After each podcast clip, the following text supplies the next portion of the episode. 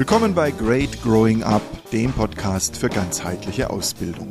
Heute gibt es hier Märchen mit tausend und einem Grund. Der Azubi rechtfertigt sich. Rechtfertigungen sind ein heikles Thema. Denn wir alle haben jahrelanges Training im Rechtfertigen hinter uns und bemerken meistens gar nicht, wenn wir es tun. Ein Beispiel. Unser Ausbilder Bernd gibt seinem Auszubildenden Jan einen Auftrag. Er soll doch bitte die Dübel aus dem Testlabor wieder in ihre Behälter zurücksortieren. Bernd erklärt Jan seinen Auftrag und wendet sich dann wieder anderen Aufgaben zu, im festen Glauben, dass Jan seine Aufgabe erledigen wird. Als Bernd dann nach einer Stunde zurückkommt, steht Jan noch exakt so da, wie damals, als er den Auftrag entgegengenommen hat. Mit den Händen in der Tasche. Bernd fragt, äh, Jan, was, was ist denn mit den Dübeln? Und Jan beginnt zu erklären. Also ich wusste ja gar nicht, äh, wo genau in welche Behältnisse die reinkommen und äh, ich, ich konnte und konnte auch niemanden fragen, denn alle wirken so beschäftigt und da habe ich einfach gedacht, ich warte am besten äh, bis bis bis Sie wieder kommen, denn dann mache ich auch gar keinen Fehler und sortiere die falsch ein. Bernd hört sich das alles an und äh, weiß vor lauter Begründungen und Rechtfertigungen von Jan irgendwann gar nicht mehr, was er sagen soll, und folglich sagt er auch nichts. Nur glücklich und zufrieden wird er damit nicht. Vor allem dann nicht, wenn sich's wiederholt, wenn, wenn er immer wieder diese Situation erlebt, dass er einem Azubi eine Aufgabe gibt und äh, sie wird nicht erledigt und es gibt danach eine ganze Unmenge von Gründen und Erklärungen und Rechtfertigungen. So warum wird Bernd nicht glücklich und zufrieden, obwohl doch Jan plausible Gründe dafür hat, warum er seine Aufgabe nicht erledigt? Um das rauszukriegen, müssen wir uns anschauen, was denn genau da passiert. Also, Jan erledigt seinen Auftrag nicht. Und was macht er danach? Er tut, was wir alle jahrelang gelernt haben. Er begründet sein Verhalten. Das haben alle von uns gelernt, spätestens in der Schule. Beispiel, wir sind zu spät gekommen. Lehrer reagieren darauf meistens mit äh, wenig Freude und eher mit Ärger und äh, Unmut. Und was wollen sie von uns wissen? Sie wollen wissen, warum kommst du denn schon wieder zu spät? Und wir haben gelernt, je besser unsere Begründung ist, desto eher kommen wir straffrei davon, desto eher kriegen wir den Kopf wieder aus der Schlinge. Je besser der Grund, desto harmloser die Konsequenz, desto größer die Gnade, desto größer die Chance auf Straffreiheit. Wer zum Beispiel eine Mutter im Rollstuhl zu Hause hat, hatte damit auch den perfekten Grund, um grundsätzlich straffrei auszugehen. Aber was war der Lernerfolg? Wir alle, die wir das trainiert haben, haben gelernt, je besser der Grund, desto besser die Chance, davonzukommen, ungeschoren davonzukommen. Der Lernerfolg war, dass wir irgendwann begriffen haben, die Gründe sind verantwortlich für unser Verhalten, nicht wir. Und genau deshalb wird Bernd unglücklich, denn Jan ist eigentlich kein Kind mehr, sondern ein Azubi, dem er dazu verhelfen soll, erwachsen zu werden. Aber Jan übernimmt keine Verantwortung für sein Handeln. Jan reicht die Verantwortung weiter an die Umstände. Die Umstände sind verantwortlich dafür, dass Jan seine Aufgabe nicht gemacht hat. Das Dumme daran ist, dass Bernd bewusst oder unbewusst erkennt, hier ist keine Besserung in Aussicht. Denn eines ist klar, Jan und jeder andere Azubi auch wird immer Gründe für sein Verhalten wissen. Das erinnert mich ein bisschen an ein Zitat, das ich in meiner Pfadfinderzeit gehört habe. Das ging ungefähr so. Wer etwas nicht tun will, findet Gründe. Wer etwas tun will, sucht nach Möglichkeiten. Und darin steckt Wahrheit. Wer etwas nicht tun will, sucht Gründe. Ich würde sagen, findet Gründe. Wer etwas tun will, findet Möglichkeiten. Aber dummerweise haben wir genau das Gegenteil gelernt. Wir haben trainiert, ich brauche einen Grund, ich muss mein Verhalten erklären, dann bekomme ich Verständnis. Dann gehe ich straffrei aus, wenn ich zu spät komme, dann gehe ich auch straffrei aus, wenn ich meine Aufgabe nicht erledigt habe. Im Laufe der Jahre haben wir uns so daran gewöhnt, dass wir regelrecht verliebt sind ins Begründen, ins Erklären, ins Rechtfertigen. Wir tun es sogar, wenn uns gar niemand danach fragt. Vor ein paar Tagen hatte ich einen Klienten hier in der Praxis, der vor einer Lohnverhandlung stand. Er war nicht zufrieden mit dem Angebot, das ihm der Prokurist gemacht hatte. Er wollte mehr. Das war Anlass für ein kleines Rollenspiel in der Praxis. Peter spielt Peter und ich spiele den Prokuristen. Also, Peter kommt in den Besprechungsraum, kurze Begrüßung, und der Prokurist äh, eröffnet die Verhandlungen, vielleicht mit der Frage, werden Sie unser Angebot annehmen? Peter fing sofort an zu erklären, warum das Angebot nicht gut genug sei. Schließlich habe er recherchiert und äh, ein höheres Gehalt in der und jener Höhe sei durchaus üblich. Außerdem habe er zwei Ausbildungen und sein täglicher produktiver Ausstoß rechtfertige doch äh, eine deutliche, ein deutlich besseres Angebot. Ich habe Peter daraufhin gebeten, seine Rolle nochmal zu spielen. Also, Prokurist fragt, Herr so und so, werden Sie unser Angebot annehmen? Und Peter antwortet, so klar wie nötig und so knapp wie möglich. Nein. Einfach nur Nein und sonst nichts. Die darauf folgende Stille muss Peter aushalten. Für ungeübte Menschen ist das nicht einfach. Aber Tatsache ist, die Stille arbeitet für Peter.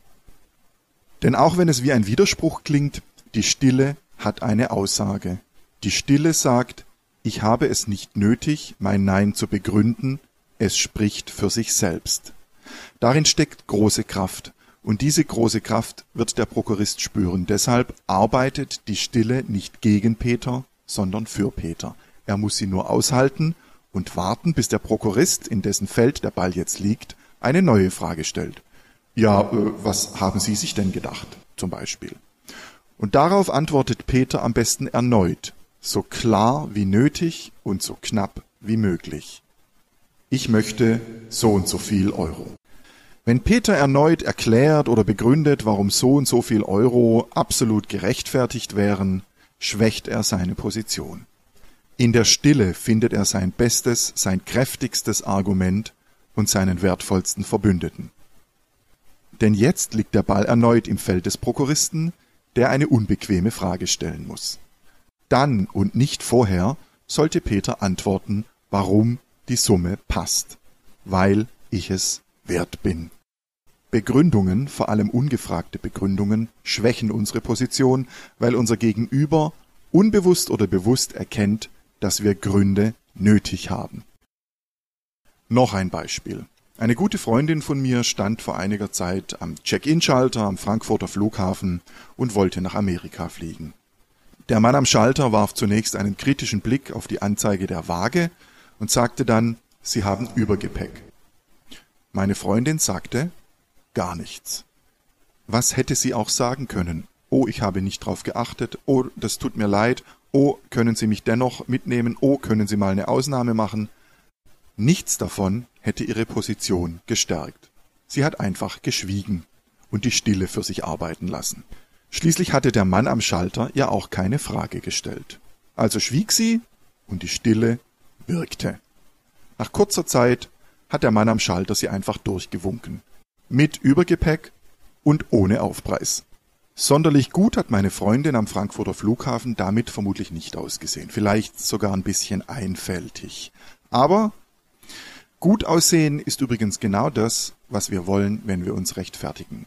Wir wollen gut sein, okay sein, wir wollen ungeschoren davonkommen, wir wollen keine Strafe und wir haben gelernt, dass es funktioniert.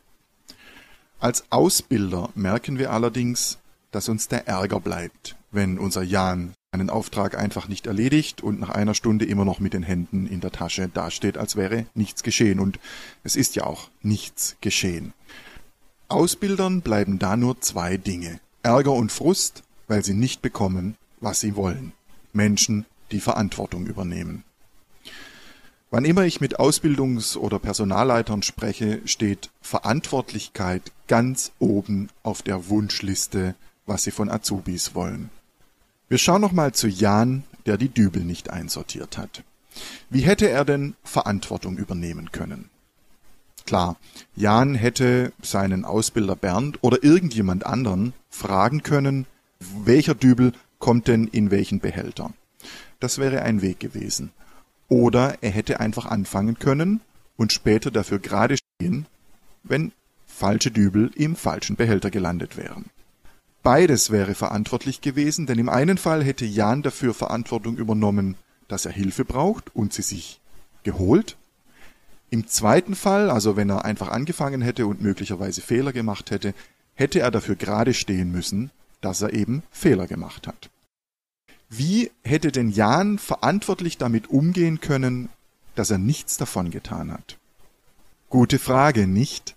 Die lässt sich auch nur schwer beantworten, wenn man in flagranti beim Nichtstun erwischt wurde und mit den Händen in der Hosentasche vor leeren Dübelbehältern steht.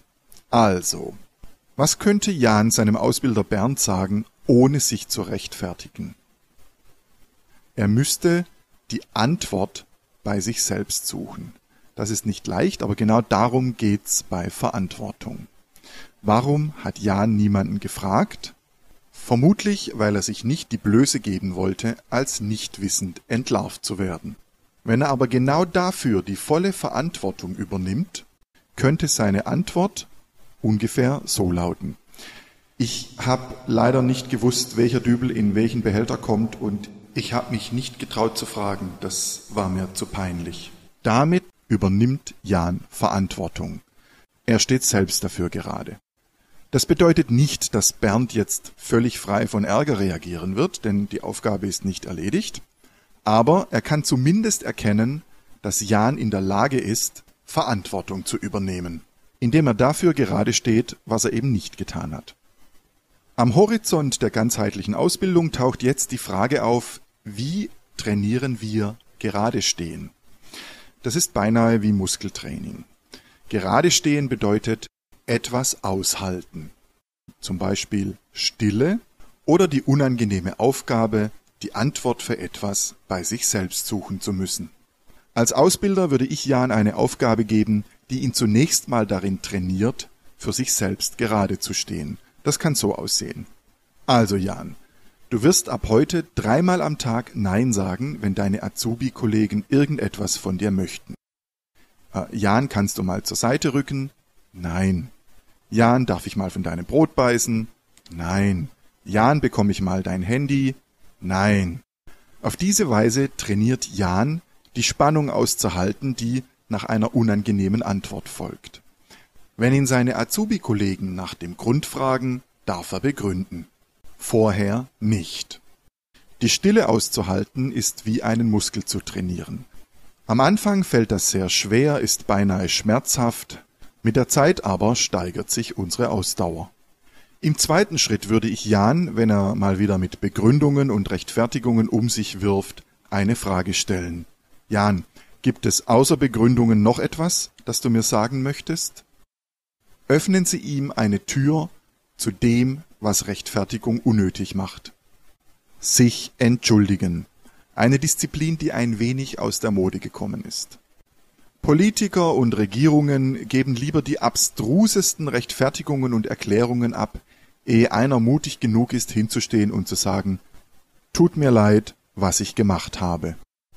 Ich finde das ganz schön schade, denn Politiker und Regierungen geben damit ein äußerst schlechtes Beispiel ab. Wie wär's denn, wenn Sie als Ausbilder genau das Gegenteil machen? Sie werden künftig vorleben, was es bedeutet, Verantwortung zu übernehmen, anstatt sich zu rechtfertigen.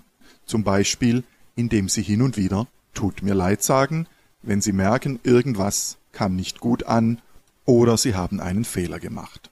Das mag sich komisch anfühlen, vor allem weil sie ja in der Hierarchie als Ausbilder über den Auszubildenden stehen, aber ihnen bricht dabei, das verspreche ich, kein Zacken aus der Krone. Im Gegenteil, sie werden ihre Position stärken, nicht schwächen. Im dritten Schritt würde ich Jan noch eine Frage stellen. Was kannst du tun, um deine Aufgabe zu erledigen? Damit verändern sie Jans Perspektive. Er sucht ab dann nicht mehr nach Gründen, er sucht Möglichkeiten und er wird sie finden. Verantwortung übernehmen bedeutet, die Antwort bei sich selbst suchen. Wenn in einem Training für Auszubildende ein Teilnehmer zu spät kommt und sich gleich rechtfertigt und erklärt, was alles passiert ist und damit verhindert hat, dass er pünktlich kommen konnte, schicke ich ihn in der Regel nochmal aus dem Zimmer. Ich bitte ihn wieder reinzukommen und Folgendes zu sagen. Guten Morgen, tut mir leid, dass ich zu spät gekommen bin. Und sonst nichts. Danach frage ich den Azubi, welche Position sich stärker anfühlt die der Rechtfertigung oder die des sich Entschuldigens? Die Antwort ist klar. Wer sich rechtfertigt, macht sich schwach, wer Verantwortung übernimmt, zeigt Stärke. In der Regel applaudieren dann die anderen Teilnehmer. Und das dürfen sie auch. Ihrem Azubi und sich selbst. Menschen wollen wachsen, Unternehmen auch. Das war's für heute.